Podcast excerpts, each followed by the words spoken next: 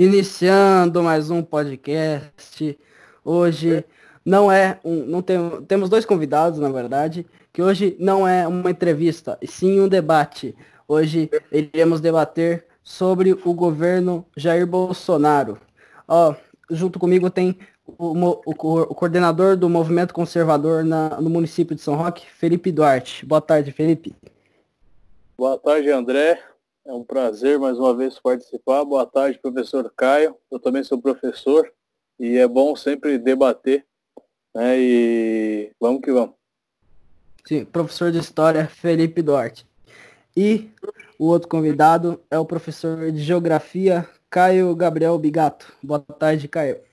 Boa tarde, André. Boa tarde, Felipe Duarte. Boa tarde, você que está ouvindo aí o podcast Diálogos já com grande repercussão. parabéns pelo projeto, André. Estou acompanhando as entrevistas aí e está muito legal. Parabéns pela iniciativa. Muito obrigado. Então, o, o Caio vai ter uma postura mais de, de, de crítica ou mais contra o governo e o, e o Duarte mais a favor. O, antes de iniciar o anúncio da nossa página no Facebook, o link está na descrição, caso você esteja ouvindo pelo YouTube. Antes de começar, vamos explicar também que eu, eu, eu serei o mediador e eu vou guiando durante o debate os tópicos aqui, como coronavírus, saída do Moro e etc. Então vamos começar. Agora vamos começar. O coronavírus. Caio, como você. Qual sua, como você avalia o coronavírus aí? Caio, dois minutos para responder sobre o coronavírus. É, o Brasil foi um completo desastre até agora a atuação do governo federal no combate ao coronavírus, repercutindo inclusive ontem na tomada de decisão do governo americano que fechou as fronteiras não só para brasileiros, como para qualquer um que esteja aqui, que tenha passado pelo Brasil, não é? Então, isso já demonstra que o Brasil perdeu o controle sobre a pandemia, não é? Nós estamos há 10 dias sem ministro da Saúde, e durante a pandemia, eu acho que é o único país que trocou aí duas vezes de ministro, né? Primeiro Mandetta, que foi ministro até a crise, sendo muito atacado né, pelos bolsonaristas, e o Nelson Tati, que entrou e não ficou nem um mês, simplesmente porque não aceitou não, é? não assinar, assinar e ser responsabilizado pelas questões relacionadas ao coronavírus e principalmente a defesa do presidente a um medicamento que sexta-feira veio a comprovação de que é ineficiente, né? Um estudo é, divulgado pela revista britânica Lancet, com 97 mil pacientes, conseguiu mostrar que, além de ser ineficaz, o coronavírus causa mais mortes. Os pacientes que receberam né, a hidroxicloroquina morreram mais. E aí uma defesa desse medicamento, né, do uso indiscriminado desse medicamento já no início. O próprio Mandetta, em entrevista, falou que era uma tática, na verdade. Por quê? Se você receita para todo mundo desde o começo, a gente sabe que uma parcela da população que está jovem e saudável iria se recuperar, isso entraria na conta aí do medicamento. Então, o Brasil né, está sem comando, principalmente com relação ao governo federal. Mesmo nas medidas econômicas, o governo não atua. Chegamos ao ponto de ver, não é, na sexta-feira também, o vídeo da reunião ministerial, aquele terrível vídeo com vários absurdos ali, principalmente uma postura inadequada ao cargo de, de, presidente da República por parte do presidente, mas o que surpreendeu também, além do linguajar de baixo calão, né, e de coisas aí horrendas, como por exemplo o ministro da Educação, o Weintraub, pedindo para prender o STF, a Damares falando em prender prefeitos, o Ricardo Salles falando em, né, passar a boiada na Amazônia, vou entrar nesse tópico mais para frente, mas o que surpreendeu foi que uma reunião do dia 22 de abril pouco falou da pandemia. Né? Então, é o risco e isso tem uma consequência, que é o, que? o prolongamento dessa situação no Brasil. Os dados estatísticos estão apontando a nossa curva ainda em crescimento, o que pode tornar o Brasil em pouco tempo o epicentro da pandemia e prejudicar ainda mais, prejudicar a retomada, prejudicar inclusive o turismo e as atividades oh, econômicas no oh, Brasil Caio. nos próximos anos. Oi? Esse tempo, tempo esgotado. Okay. É, agora eu passo a palavra para o Felipe Duarte. Pode, pode bom, começar, dois minutos. Bom, vamos lá. Primeiro ponto aí sobre o coronavírus, o governo federal. O governo federal vem fazendo o possível. Né? Ano passado nós tivemos a reforma da Previdência, o governo conseguiu com isso economizar muito dinheiro e este ano soltou muita grana para os governadores e prefeitos, né? E lembrando que o governo federal perdeu muito da autonomia em relação ao combate ao coronavírus, porque o STF, logo no início da pandemia, decidiu que quem tomaria a maioria das decisões seriam os governadores e prefeitos. Né? E nesse embalo, muitos prefeitos e governadores decretaram estado de calamidade pública e com isso nós podemos ter aí muitos escândalos né, de superfaturamento de equipamentos e entre outros problemas. Enfim, o governo, lógico, é um problema você trocar muitas vezes de ministro, né? Mas o, o presidente viu que em determinado momento o Mandetta não estava tão alinhado ao que ele estava imaginando, né? E como quem indica os ministros é o presidente, ele achou razoável trocar. O Nelson Tais, né? A, a saída dele foi uma surpresa até para o presidente e ele não esperava a saída, ele pediu para sair. Pelo que parece, o general vai ficar como interventor, né, cuidando do Ministério da Saúde e administrando até o fim da pandemia, quem sabe em definitivo. E também o, o governo federal, o Ministério da Saúde, sempre vem alertando, além da, dos mortos que nós lamentamos, mas aqueles que nós consegui, conseguimos recuperar.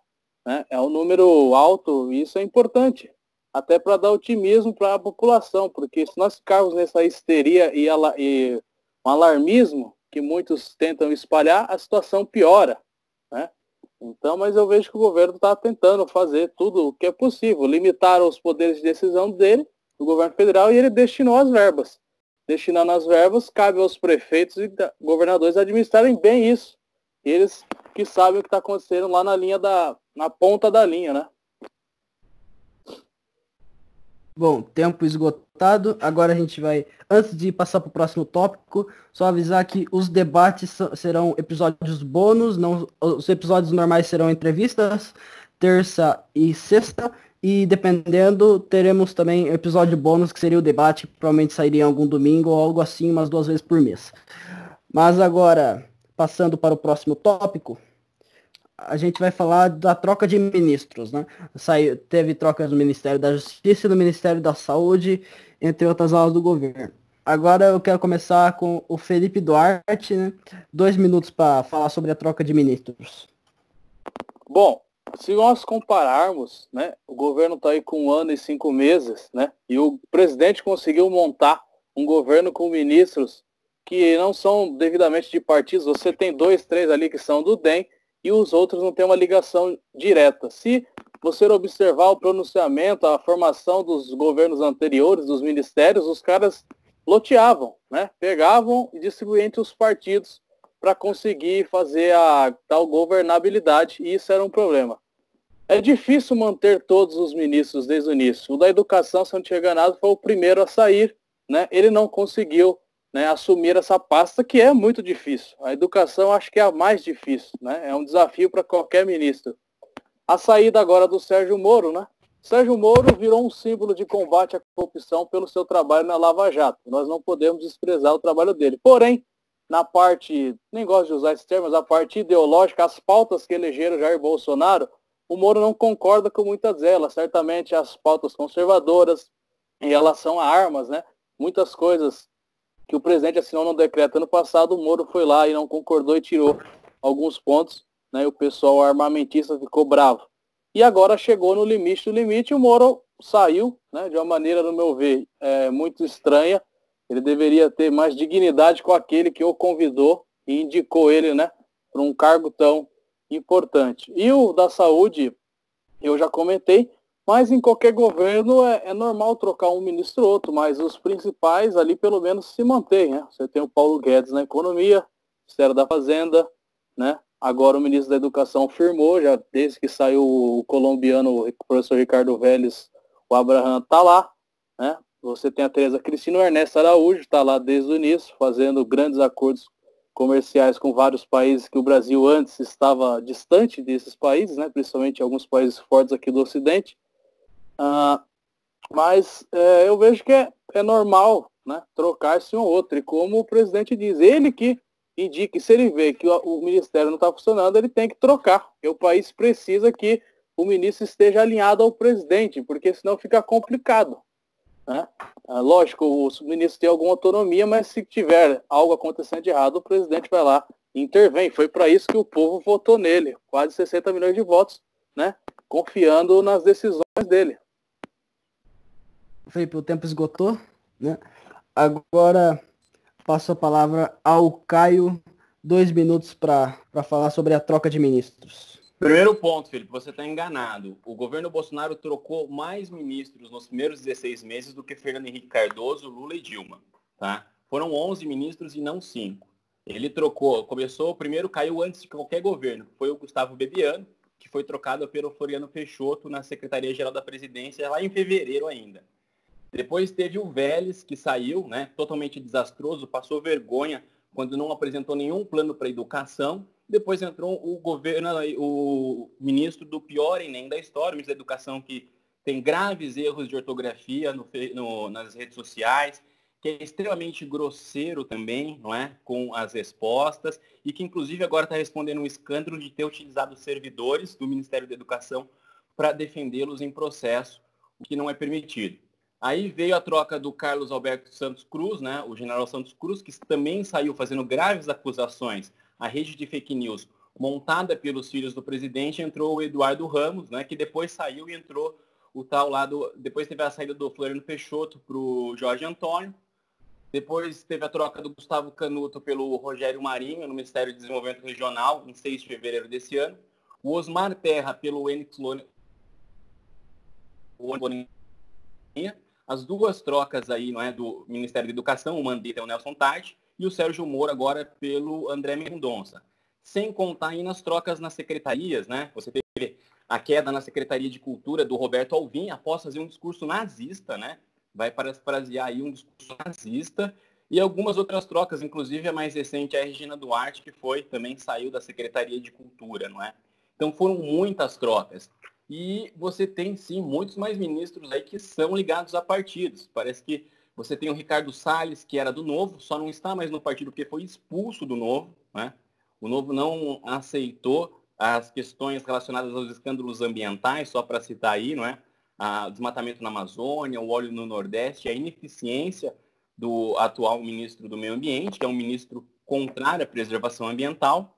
Eu tenho, se você citou o ministro das Relações Exteriores, é o pior de todos os tempos, ele não tinha nem qualificação, existia muito mais gente muito mais preparada no Instituto Rio Branco para assumir, não é? O Brasil tem aí um ministro é, que é negacionista do aquecimento global, não é? Que tem aí umas teorias de conspiração com relação ao globalismo e que tem causado enorme estrago às relações internacionais.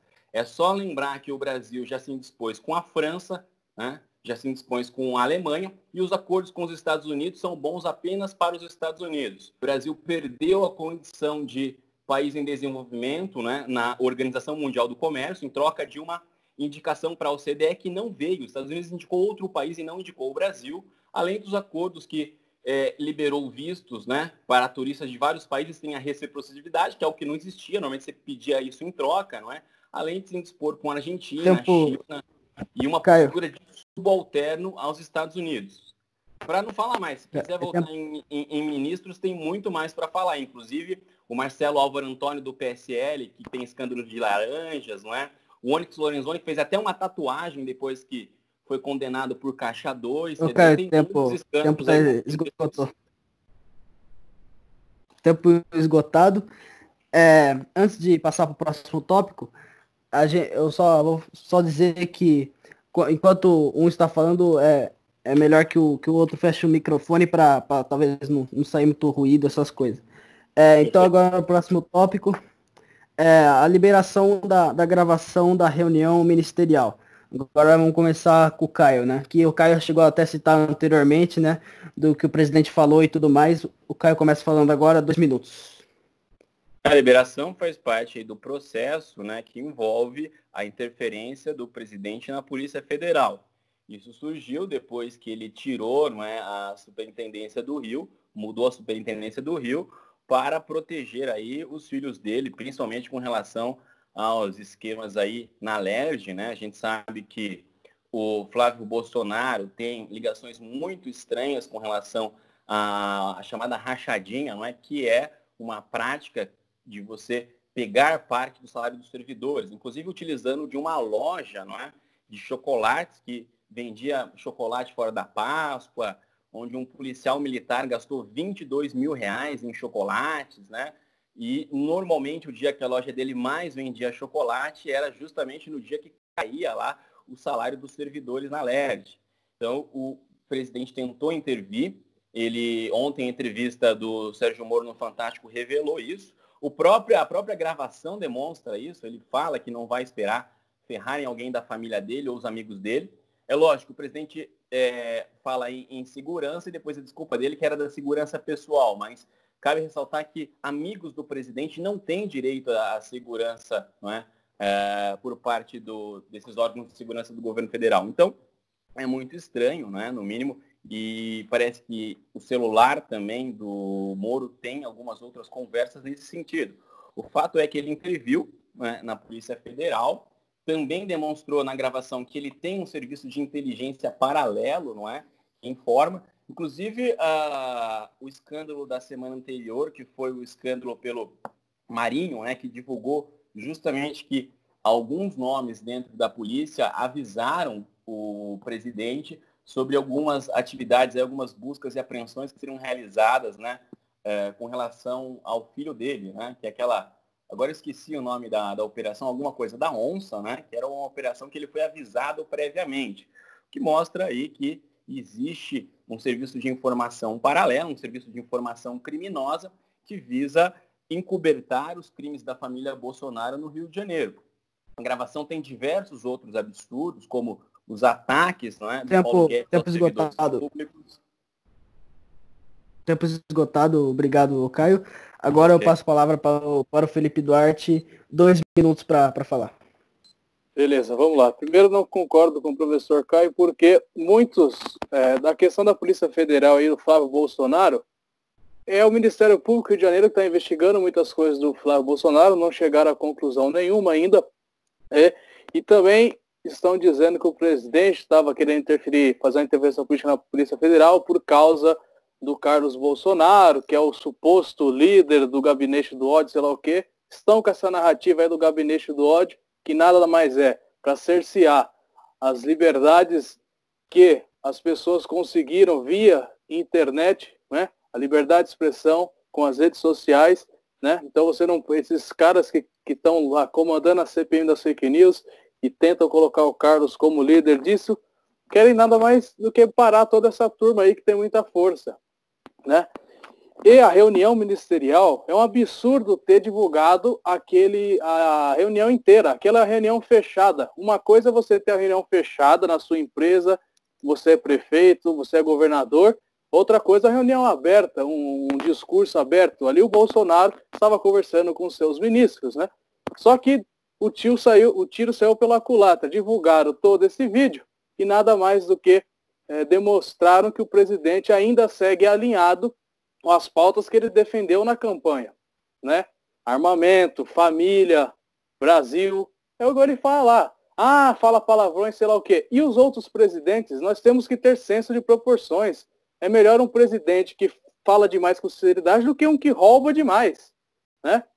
Até agora, que escândalo de corrupção já estourou no governo? Porque se tivesse estourado algum, Bolsonaro já teria caído. Porque todo dia é um fuzilamento de, de notícias né, contra o cara, críticas, porque parece que nada está certo no governo, só sabem bater. Mas isso é desde o dia 1 de janeiro e desde as eleições. Né? Sempre atacaram muito o Bolsonaro de todas as formas. Tentam inventar um monte de mentiras. O tempo, tempo esgotado. Obrigado, Duarte. Agora, seguindo aqui para a próxima, o próximo tópico é, a, as brigas com o Congresso e o STF. É, o Duarte começando. Pode começar, Beleza. Duarte. Dois minutos. Bom, desde o início do governo nós temos essa turbulência clara entre o Congresso e o Executivo. O Executivo muitas vezes manda seus projetos lá. Olha tantos meses que demoraram para aprovar a reforma da Previdência. Nós temos aí o Pacto Federativo do Paulo Guedes, até o pacote anticrime do Sérgio Moro, né? Também, é, eu, tantos projetos do Executivo E o Congresso fica barrando isso. Por quê? O que, que esses deputados todos querem? Né? É, querem um monte de cargos. Querem cargos e mais cargos e mais cargos. Querem comandar ministérios, querem comandar bancos, que nem era antigamente. Eles querem o Ministério da Fazenda, querem o Ministério da Justiça, querem tudo. Né? Só que esse tipo de política não funciona. Foi por isso que né, está sendo difícil governar. Esse, aliás, é até um problema de vários presidentes no Brasil. O Congresso pensa muito mais nos seus interesses. E o STF, né, que fica querendo quase que legislar ao fazer o papel do executivo. Eles estão ultrapassando as barreiras né, dos próprios poderes. Né? Os caras estão no judiciário, então fiquem no judiciário. Esse último mês, quantas, quantas medidas o presidente o STF barrou? A indicação do Ramagem, né? agora querem pegar o celular do presidente, ué, vão mostrar as conversas dele com, com os governantes de vários países agora também? Querem achincalhar de vez? Estão passando dos limites. Os poderes têm seus limites constitucionais. Parece que só o executivo é o único que está segurando a bandeira do Brasil, a Constituição. Porque o Congresso e o STF jogam contra o Brasil, contra as agendas que nós precisamos, as reformas que nós precisamos aprovar. Né? Então eu não vejo que é, é culpa do executivo. O executivo está tentando se segurar. Né? É uma, um bombardeio de todos os lados. Mas se ficar sem se defender, o presidente sem se pronunciar, ele é engolido facilmente. Né? É, outros presidentes, como disse, já passaram por esse problema. Não é fácil governar o Brasil com esse Congresso brasileiro e com esse STF, que tem muitos ministros ali que estão é, mais é, compromissados com interesses de grupos e pessoais do que de seguir a Constituição. Esgotado. Tempo esgotado.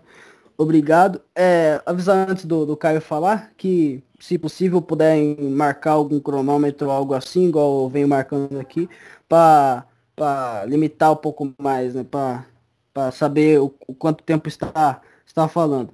Mas, seguindo aqui, agora eu passo eu passo a palavra ao Caio para dois minutos para falar e para responder o Felipe Duarte sobre, a, sobre o Congresso STF.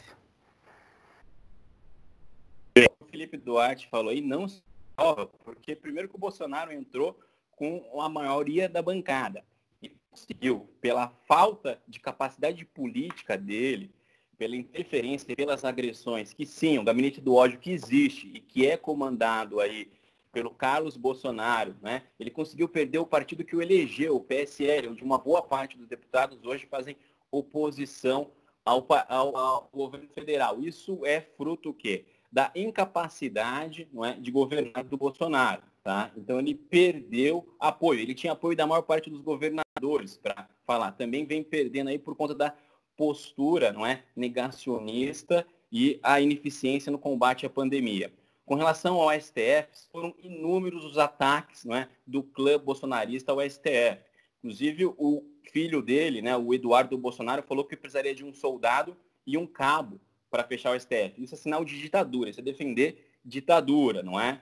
Então você teve, por exemplo, depois o próprio Eduardo novamente falando em AI-5, não é? Você tem aí o Bolsonaro frequentando manifestações que são contrárias ao STF. Quem não respeita as instituições, quem não respeita não é, a democracia é o Bolsonaro. E essa perda de apoio, essa incapacidade, a própria demora para a votação da reforma da Previdência foi fruto da incapacidade do Bolsonaro de governar. Foi fruto da incapacidade do Bolsonaro de fazer isso. E com relação a não estar envolvido, a gente tem acabado de ver aí o Bolsonaro fazendo acordo com o Centrão. Bolsonaro tem do seu lado Roberto Jefferson, Bolsonaro tem do seu lado Valdemar Costa Neto. Ele acabou de entregar, por exemplo, Fernando Leão, né, do Centrão aí, o Departamento Nacional de Obras contra a Seca. São vários cargos, são várias uh, comissões que estão sendo entregues ao Centrão, aqueles partidos que fazem negociata, quer dizer, o Bolsonaro sempre veio com um discurso de outsider, de nova política, mas ele era um deputado do clero baixo, um deputado aí ineficiente, um deputado inexpressivo, que ganhava mídia graças às polêmicas, às ofensas, às declarações agressivas, e pouco fez enquanto deputado. E nada está fazendo enquanto presidente, a não ser desmoralizar o Brasil perante ao mundo, não é? E tentar, por meio de interferência, acobertar os diversos esquemas de corrupção que o meu oponente no debate tenta negar. Acho que ele esqueceu do Queiroz, acho que ele esqueceu da Rachadinha, acho que ele esqueceu dos laranjas do PSL lá, comandado pelo Marcelo Álvaro Antônio, acho que ele esqueceu todos esses escândalos, inclusive esqueceu das, dos 40 quilos de cocaína no avião presidencial, tempo, uma vergonha internacional tempo tá esgotado. que nós passamos. Tempo está esgotado, obrigado ao Caio. Agora vamos passar para o próximo tópico. E antes, é, um aviso agora, vou aumentar para 3 minutos o tempo, aumentar um minuto, porque o pessoal está falando bastante, né? Daí o debate está ficando até legal, né? De, de se escutar. Agora vamos para o próximo tópico, que é a, a saída do, do ex-ministro da Justiça, Sérgio Moro. A começar pelo, começar pelo Caio.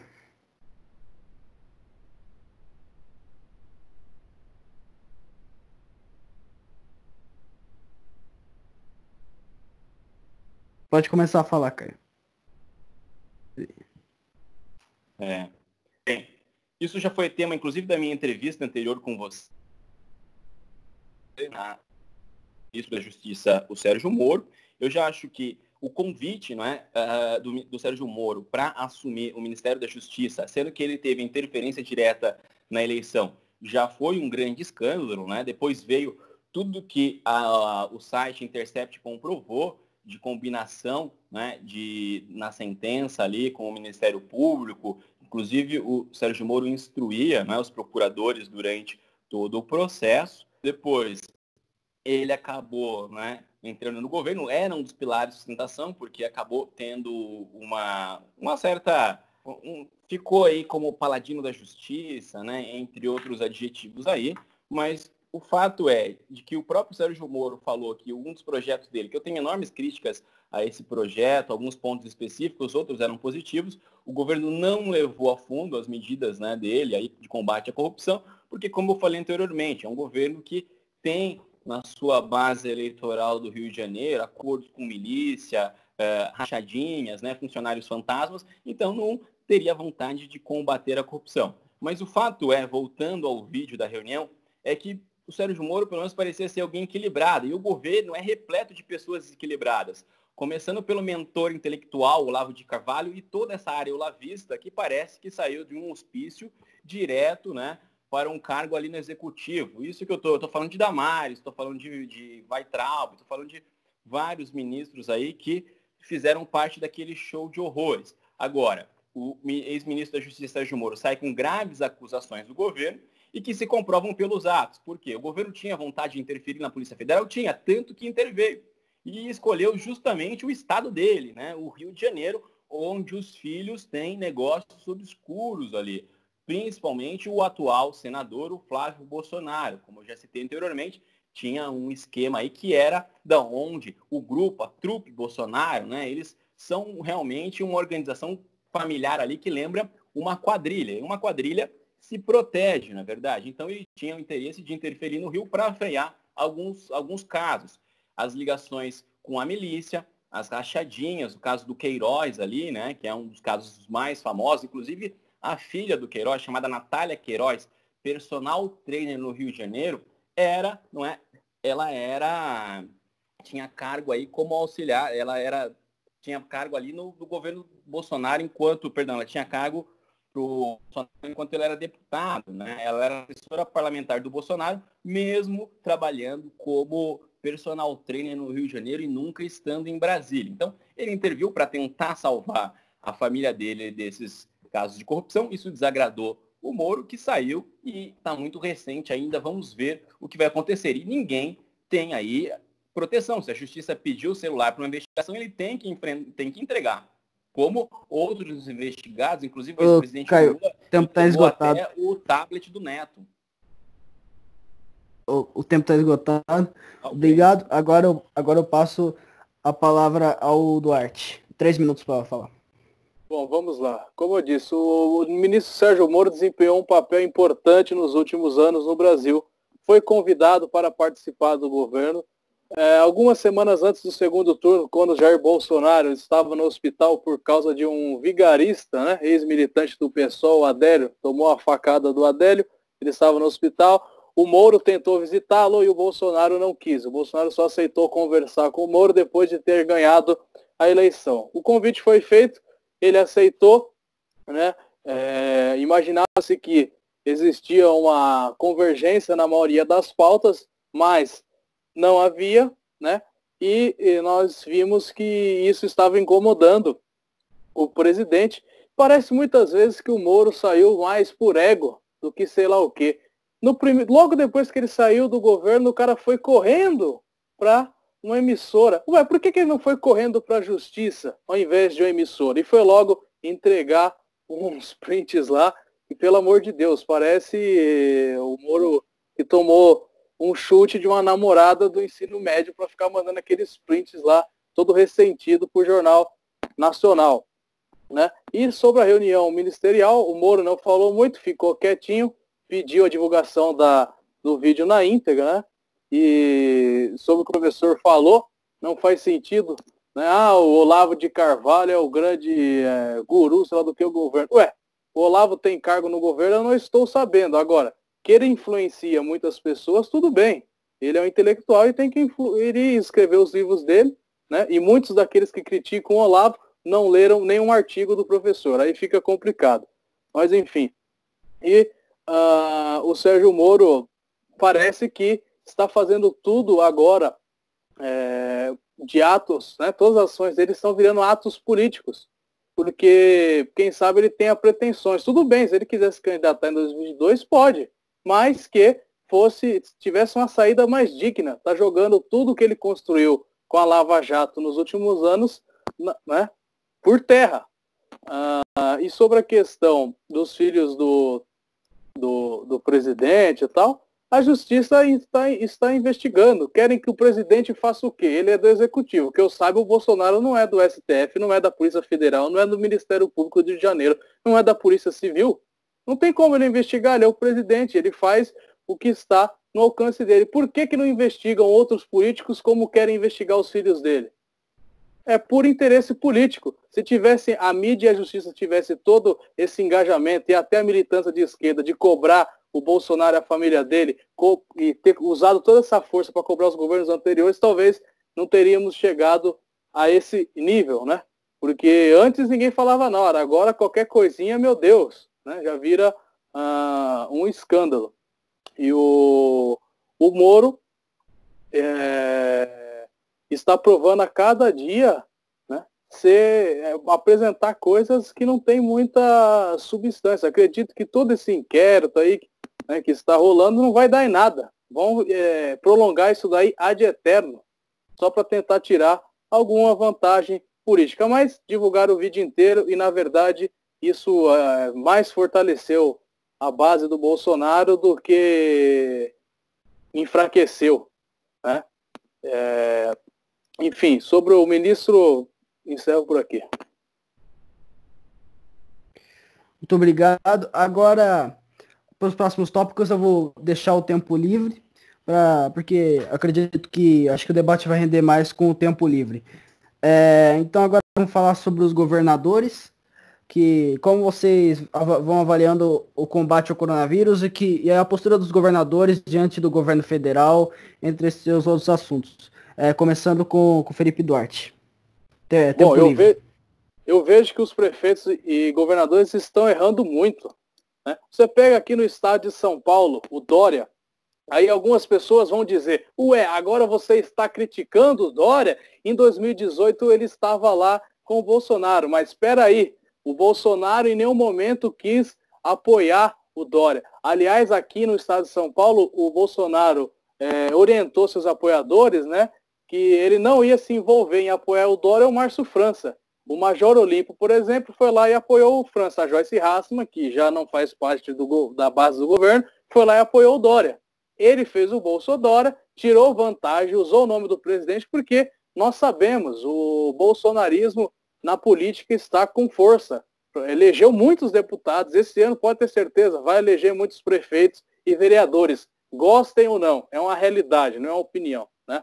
Ah, e eh, os prefeitos e governadores estão aproveitando essa autoridade a mais que o STF deu a eles para rasgar a Constituição. Vejam o que aconteceu em Araraquara. A mulher estava lá, e lá um prefeito do PT, aliás, a mulher estava lá na praça né? foram lá, pedissem para a mulher sair de boa, sei lá o que. Ela ficou lá, não quis sair, pegaram, derrubaram a mulher, né? Já é uma, não sei quantos anos ela tem, mas já deve ter há mais de 50 anos. Ah, pra, e estão fazendo o que querem. Quantos estados e prefeituras estão é, superfaturando compra de respiradores, comprando coisas acima do, do mercado, né? É, você pega, por exemplo, dizem que o governo não está fazendo nada. O governo mandou as verbas federais e ainda, e ainda está já investigando. Né? Na época que o Moro estava lá, ele já tinha acordado com o presidente e estavam já acompanhando o que, que estava acontecendo com as verbas federais. Porque os processos de licitação foram dispensados. Lá no Rio de Janeiro, que lá tem mais um que tentou colar no Bolsonaro e conseguiu só para ganhar e depois se mostrou um completo traíra, né, que quer usar toda a máquina pública do Rio de Janeiro para jogar contra o presidente, não para ajudar o, Rio de Janeiro e o Brasil, né, já tem caras lá do governo dele com problemas, né, é, em escândalos. E aqui em São Paulo também. Aqui em São Roque nós não sabemos, por exemplo, quanto que o, que o prefeito está gastando, quanto que veio para a cidade, está uma falta de transparência do caramba. Isso é uma, é uma afronta ao contribuinte, a nós. O Brasil tem uma das maiores cargas tributárias, nós pagamos um monte de impostos, e aí os prefeitos e governadores fazem o que bem entendem. Engraçado que muitos desses que estão quietos hoje, né, os humanistas, o pessoal da esquerda que fala tanto da, da ditadura militar, que eu concordo com algumas críticas, outras não, Agora acontecendo prisões arbitrárias em vários lugares do Brasil, ninguém fala nada. Tudo em nome para. Tudo pode agora para combater o coronavírus. Então, se você toma uma medida, mesmo que essa medida é, seja autoritária contra ah, os princípios garantidos na Constituição, como o direito de ir e vir, direito de ir e vir, você não pode mais sair ali que o a, vai lá, né? Algum órgão do Estado e te repre repreende. Como é que pode uma coisa dessa? Nós nunca imaginávamos que voltaríamos para uma situação dessa. E não é culpa do governo federal, como eu disse, basta pegar a decisão do STF. Nós temos que colocar essa conta aí né, nos prefeitos e governadores. E nas próximas eleições nós não podemos esquecer disso. Bom, agora. Tá. Então agora eu passo a palavra ao Caio, tempo livre também pode falar à vontade. Obrigado, André. É, eu acho que vou de bastante tempo depois de tanta besteira que foi dita aí pelo meu uh, oponente no debate. Eu vou começar por uma fala na pergunta anterior dele, de que nada foi feito, de que não existia nenhum combate à corrupção no Brasil e que se começou a perseguir o governo Bolsonaro agora. Que eu vou citar para isso o escritor Humberto Eco, né? Que fala que toda história ficcional precisa de elementos do mundo real para existir e que o contrário também acontece.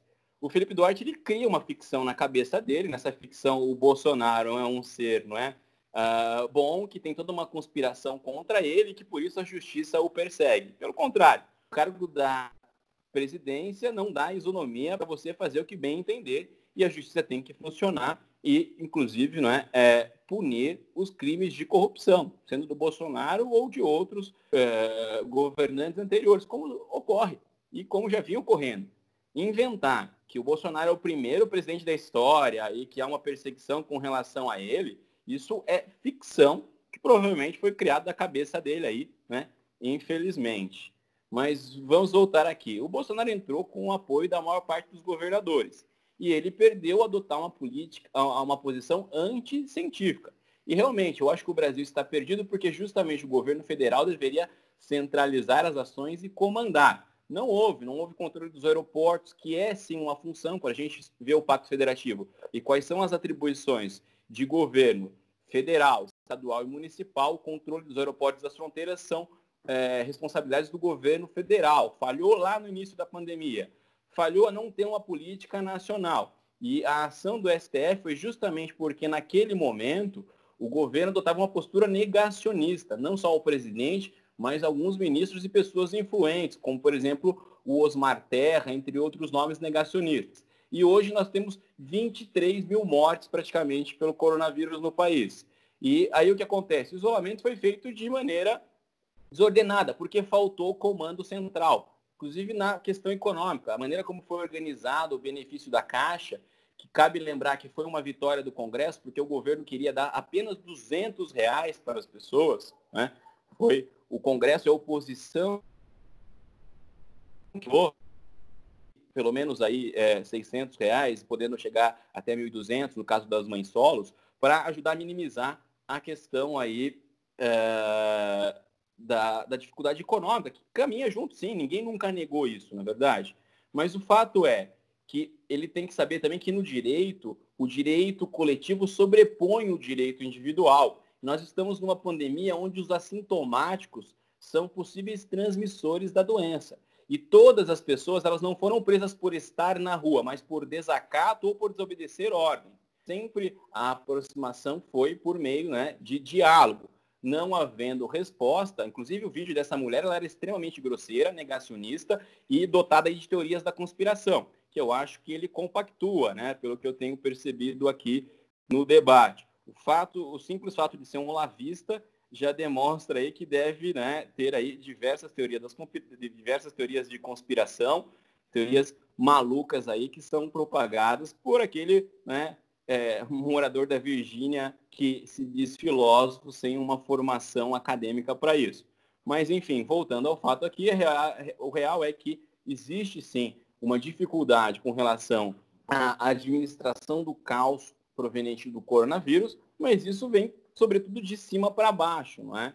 Da questão de que você não tem o governo federal coordenando muito bem, os estados agem aí e principalmente como o governo tem ainda uma base de apoio, é lógico que hoje já é o governo com a pior avaliação em 16 meses, 50% da população avalia o governo Bolsonaro como péssimo ou ruim, né? mas ele tem uma influência e ele ataca o isolamento, as pessoas não obedecem e a gente vai ficando cada vez mais tempo. Por quê? Porque enquanto a gente observa no mundo os países que obedeceram não é, o distanciamento social, que promoveram em alguns casos até lockdown, já estão retornando certas atividades, já começam a ver a curva de contágio reduzir. No Brasil, nossa curva ainda é crescente, o número de mortos aumenta a cada dia e o governo federal, que ele disse anteriormente que fez, que tentou fazer, não. Chamou de histeria, falou e daí, não é? Fez brincadeiras, fez piadas com relação a isso. E nós estamos vivendo esse caos. Bolsonaro perdeu aliados, os governadores eram aliados dele. E eu acho muito engraçado, por quê? Porque ninguém dessa, desses, desses grupos reacionários deixou de apoiar o Dória quando ele tentou servir ração humana ou quando ele derrubou um prédio com gente dentro Ninguém não é, deixou de apoiar o Witzel quando ele comemorou como se fosse o gol, né, um tiro, quando ele mandou atirar de cima de um helicóptero numa comunidade carente. Ninguém deixou de apoiar o Witzel por isso. Eles deixaram de apoiar esses governadores quando eles resolveram escutar a ciência, quando eles resolveram não, é, não ser negacionistas lá no início da pandemia. E hoje nós temos aí é, uma pilha de mortos no país. Encerro por aqui. E agora mudando para o próximo tópico, sobre a possibilidade de impeachment. Esse é o último tópico aqui que, que eu anotei, né, para a gente debater. Possibilidade de impeachment, começando com o Caio, tempo livre. Bem, cabe lembrar que o impeachment é um processo político. É só lembrar o último processo de impeachment, onde não é, é, o que não era crime até então, as, as chamadas pedaladas fiscais, que são manobras contáveis, que já eh, eram praticadas por governos anteriores, derrubou uma mulher democraticamente eleita. Fato é que o Bolsonaro né, não tem menor decoro com o cargo, simplesmente pela falta de decoro, que é um motivador de impeachment. Já haveriam diversas ações aí que poderiam resultar nisso. Eu acho que, inclusive, o Rodrigo Maia não aceitou até agora os, os, os vários pedidos de impeachment que estão protocolados contra o governo Bolsonaro pela questão da pandemia né? pela questão de que uma instabilidade política agora poderia piorar a situação. Mas eu não vejo saída. Inclusive, acho que uh, poderia haver de dentro do governo uma pressão para uma renúncia, né? que seria uma saída boa para o Brasil para evitar a destruição que nós estamos vivendo hoje. Né? É, é, importante lembrar que antes da pandemia, o governo do Bolsonaro já era horrível. É importante lembrar que antes da pandemia, né, o governo do Bolsonaro aí, um ano, só fez tirar direito da população, só fez prejudicar. O governo do Bolsonaro atacou quem? Atacou aposentado, né? atacou a parte mais frágil e ajudou os bancos. Para os bancos, para os banqueiros, foram milhões. Essa é a postura do governo antipovo, essa é a postura do ministro Paulo Guedes, aquele que tem escândalos de fundo de pensão, né? Que até estava sendo chamado de ministro Caco Antibes, que fez declarações aí é, horríveis. Inclusive, o dólar já havia disparado antes da pandemia, né? A gente já tinha dólar aí alcançando seis reais, né? O resultado do PIB, que pela falta de decoro do presidente, foi junto com um humorista no dia que ele apresentar o resultado pífio do PIB do Brasil em 2019. Quer dizer, ele não tem, ele não está à altura do cargo, cometeu diversos crimes durante o mandato, curto mandato, já são diversos os crimes do presidente durante uh, pouco mais aí de um ano de mandato, né? E a atual ineficiência e gestão desse governo. Eu já até dou parabéns para você, André, de conseguir, no atual momento, na atual conjuntura, achar alguém que tenha coragem de vir defender o governo indefensável. Né? Um governo que teve aí secretários que saíram por, é, parafrasear, nazistas. Né? Um governo que tem uma figura que se demonstrou historicamente contra a democracia, que se demonstrou historicamente contra as minorias. Um governo que promove a devastação ambiental, né? um governo que promove, a, promove o que há de pior na sociedade e incentiva para essa divisão, criando até mesmo o que tem me surpreendido muito, um tal de grupo 300, daquela Sarah Winter, uma milícia, né? e que fala em armar essa milícia para uma guerra civil, um absurdo sem tamanho. Assim, são inúmeros os crimes de responsabilidade e os motivos para um impeachment do Bolsonaro, que jamais deveria ter sido eleito, pelo que ele sempre foi, pelo que ele sempre falou e né, pelo que com certeza seria, até pelo plano e a agenda antipovo que foi apresentada aí durante a campanha. Né? São, são, são, são muitos os problemas, são muitos, é, é muito grave. Você tem desde problemas políticos, econômicos, ambientais e também de falta de decoro com o cargo, inclusive ataques à democracia, né? ataques ao STF, defesa de um ato, novo ato institucional número 5, ele utiliza o governo em benefício próprio, aumentando as verbas públicas dos canais que passam um pano para o governo, né? Então você tem aí interferência nas mais diversas áreas. E é muito triste a situação que todos estamos vivendo, não é? Nesse momento. A gente teve a pior crise sanitária dos últimos tempos, né? Se a gente falar aqui é, das últimas décadas, com o pior governante e a pior equipe de todos os tempos. Pior até mesmo que a ditadura militar. Agora, passar a palavra ao Felipe Duarte para responder tempo livre. Bom, vamos lá. É engraçado que os críticos do, do governo, né? Pessoal, lógico, sempre a centro-esquerda, a esquerda, gostam de usar palavras soltas. É maravilhoso usar palavras soltas. Ah, esses reacionários, ah, essas milícias, ah, esse aquele secretário da cultura nazista, sei lá o que, é, para relacionar o governo Bolsonaro e o Bolsonaro com o fascismo, o nazismo, tem que não conhecer história para fazer isso. Um governo que defende Estado mínimo, que defende armamento, não tem relação nenhuma com o fascismo. Até porque o, no fascismo, o fascismo italiano, as características eram um Estado forte, um Estado desarmamentista, né? E curioso que muitos acusam o Bolsonaro, e lá naquela reunião ministerial ele deixou bem claro que ele sempre vai defender a questão das armas, né?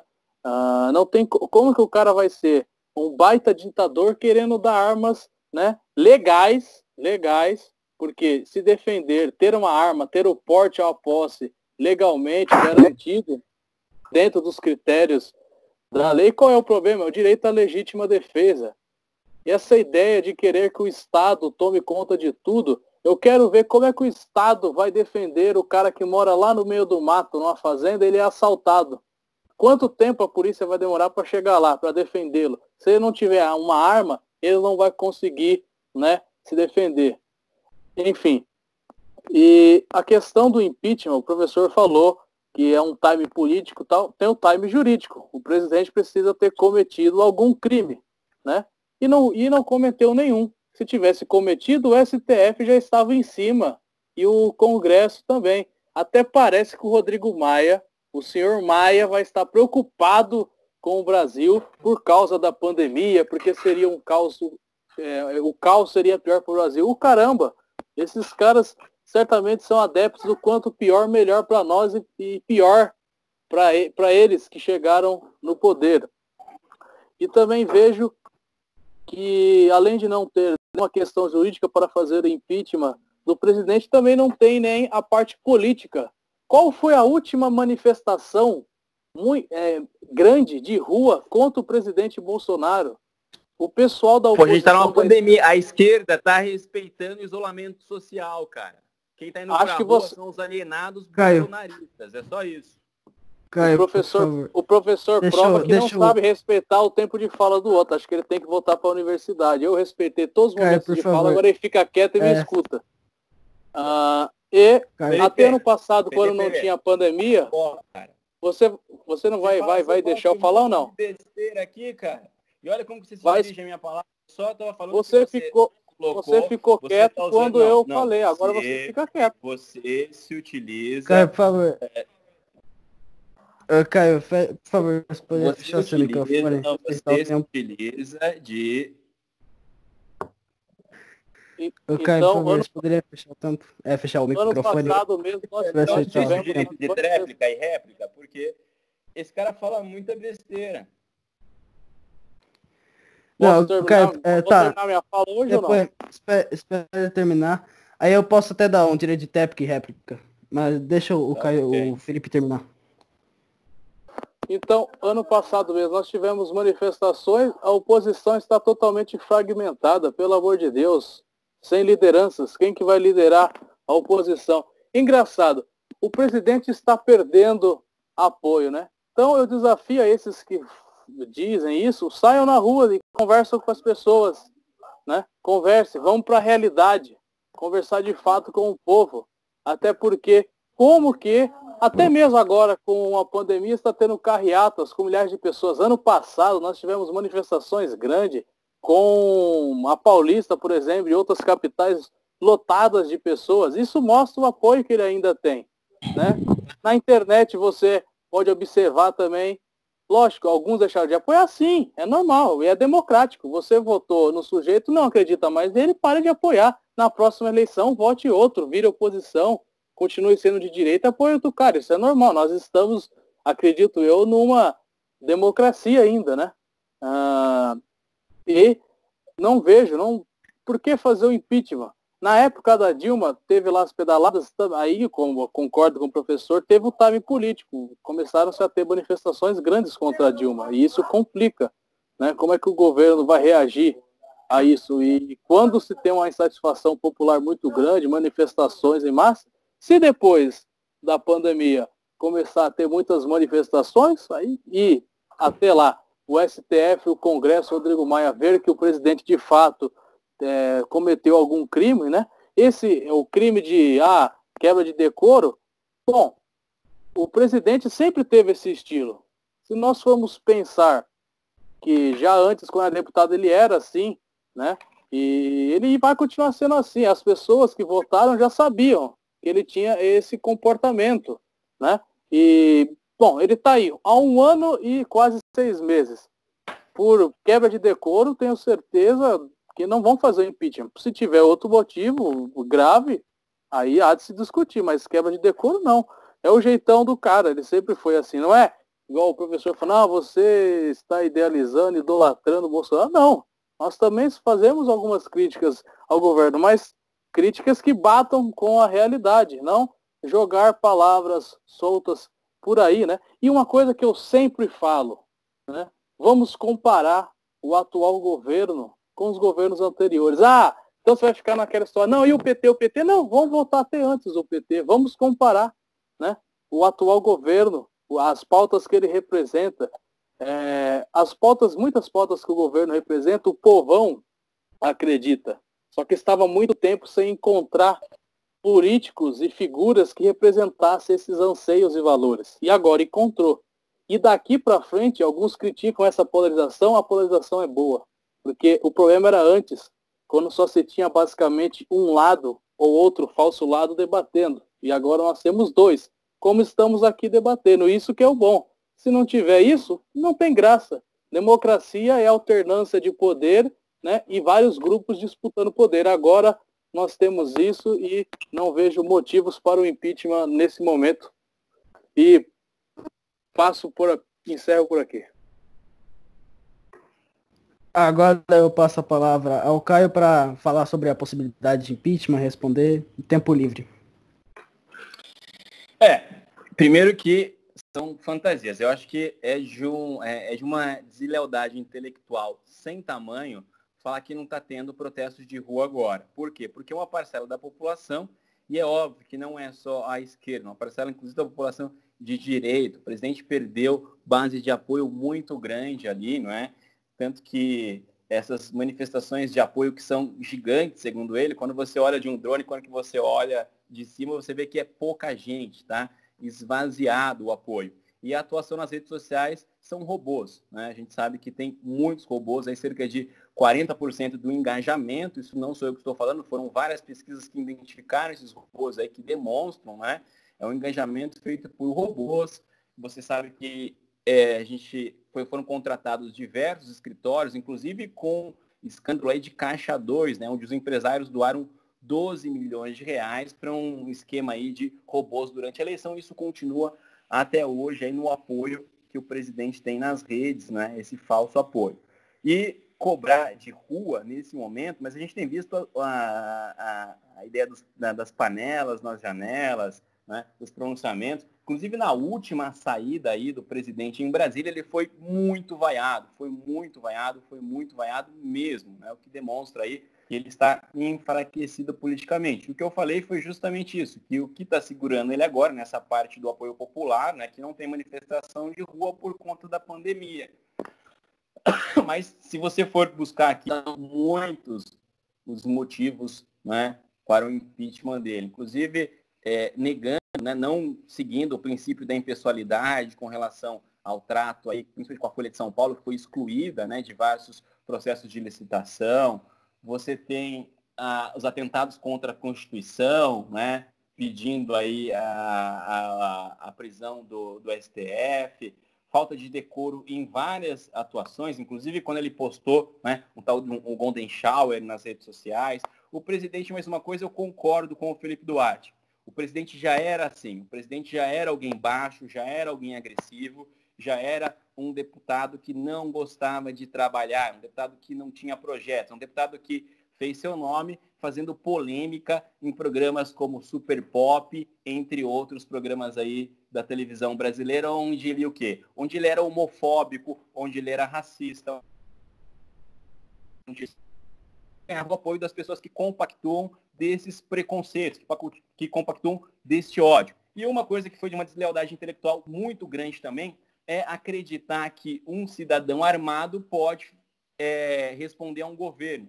Isso talvez há 300 anos atrás, quando a arma era um mosquete, né? O cidadão tinha um mosquete e o governo, o exército tinha um mosquete. Hoje, como que alguém armado, né, com 380, com 38, vai combater um governo que tem tanques, caças, armamento pesado, sabe? Esse discurso é uma falácia, é um discurso fantasioso. Eu falei agora há pouco se tem Humberto Eco, é justamente isso.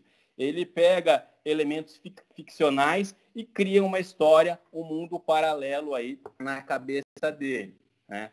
E a questão da milícia não sou eu não, é uma apoiadora do governo do Bolsonaro, inclusive que está lá no Ministério da Damares, uma tal de Sarah Winter. Inclusive, se você olhar as imagens da manifestação de apoio ao Bolsonaro deste domingo na Paulista, você tem bandeiras do movimento neonazista lá da Ucrânia presente nessas manifestações.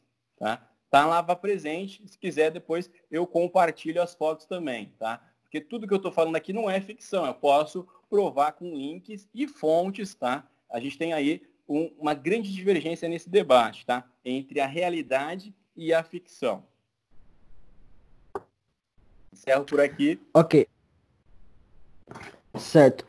Agora, encerrando, né, eu dou um minuto para cada para fazer as considerações finais e daí a gente encerra aqui esse primeiro debate do podcast. Começando com o Duarte, fazer, fazer um minuto, um minuto para falar. Considerações Primeiro finais. eu agradeço, agradeço você, André, pelo convite. Eu não conhecia o, o professor, né, mas acho que o próprio André havia comentado. E como eu disse, eu gosto de debater. Não tenho medo de debater com ninguém. Na universidade eu debatia com as pessoas, palestro em vários lugares, falo quando tenho que falar, não tenho medo de defender o que eu defendo, né? Tenho embasamento, né? Já debati muitas vezes com algumas pessoas à esquerda, como fizemos agora, né? E, e estamos fazendo de novo. E isso é o bom, é o que vale. Nós temos que debater. Em alguns momentos ficamos a, passamos um pouco do, dos limites, mas é normal. Né? Debate morno também não tem, tem graça. Debate bom é, é assim, né? Ali do calor do momento. Mas encerro por aqui. É, agradeço o André e o professor por ter aceitado aí fazer esse debate. Espero que venha mais, mais para frente, organizem debates. É, aqui em São Roque eu gostaria que tivesse debates entre o pessoal da esquerda, da direita, debates públicos, né? É, com bancadas, e eu quero isso. Isso é bom, tem que ter sempre. Não pode, isso não pode acabar, e como professor eu vou defender eternamente isso. Beleza? Valeu aí. E agora um minuto pro, pro Caio fazer as considerações finais. Eu agradeço também o André, agradeço o Felipe, compacto da mesmo gosto pelo debate que o Felipe, né? Acho importante o debate. Até por isso, quem não gosta muito do debate é o candidato que ele defendeu, que faltou em todos os debates, inclusive não pôde mostrar, não é, a sua real face durante a campanha, acabou sendo eleito e a gente está sofrendo na pele aí, né? Então, é, eu acho que agora ser crítico ao governo Bolsonaro não é mais uma questão de esquerda, é uma questão de bom senso e de entender que estamos levando o país à ruína econômica, ambiental e inclusive de credibilidade internacional, né? onde uh, ontem mesmo o, o, próprio Trump, que o Bolsonaro tem né, como um aliado, acabou excluindo o Brasil, os brasileiros aí de entrar nos Estados Unidos. Mas enfim, encerro aqui né, a, a, a, minha fala e que legal, a gente estourou o tempo, isso foi porque o debate foi bom, e o debate foi bom porque foi bem conduzido, parabéns André, e porque eu tinha um, um oponente ali do outro lado, que com todo respeito, peço desculpa, o que ele falou realmente é, é, é verdade, a gente acaba no debate muitas vezes, né, é, se exaltando, eu até invadi o espaço de fala dele durante um momento no debate. Já deixo aqui também meu pedido de desculpas e espero em uma outra oportunidade, depois dessa pandemia, onde realmente estou fazendo a minha parte de ficar em casa, debater com o Felipe, como ele, ele quis aí, num, num outro ambiente, a gente já, é, talvez com uma, uma vacina ou sem um isolamento, podendo aí ter esse contato social que está fazendo muita falta. E eu acho que ele está certo, as pessoas têm que ir para a rua, ouvir a população e aí fomentar a política pública para o bem comunitário, bem de todos. Um abraço, um abraço também para quem está ouvindo a gente, a nossa audiência aí, que está crescendo. Parabéns pelo podcast Diálogos, André. Eu que agradeço. Então, encerramos esse podcast, um podcast diferente. Esse podcast que será um essa semana teremos mais um podcast na sexta, porque esse podcast foi lançado na terça, né? E é isso. Semana que vem volta as entrevistas normais e os debates serão um, um, podcast bônus, né? Que provavelmente sai um domingo, umas duas vezes por mês. Isso eu vou ainda, cabe a mim decidir. Mas é isso, foi um bom debate. E agradeço ao Felipe Duarte e ao Caio. Agradeço a todos que ouviram até agora. Uma hora de debate, foi bastante. Obrigado e tchau.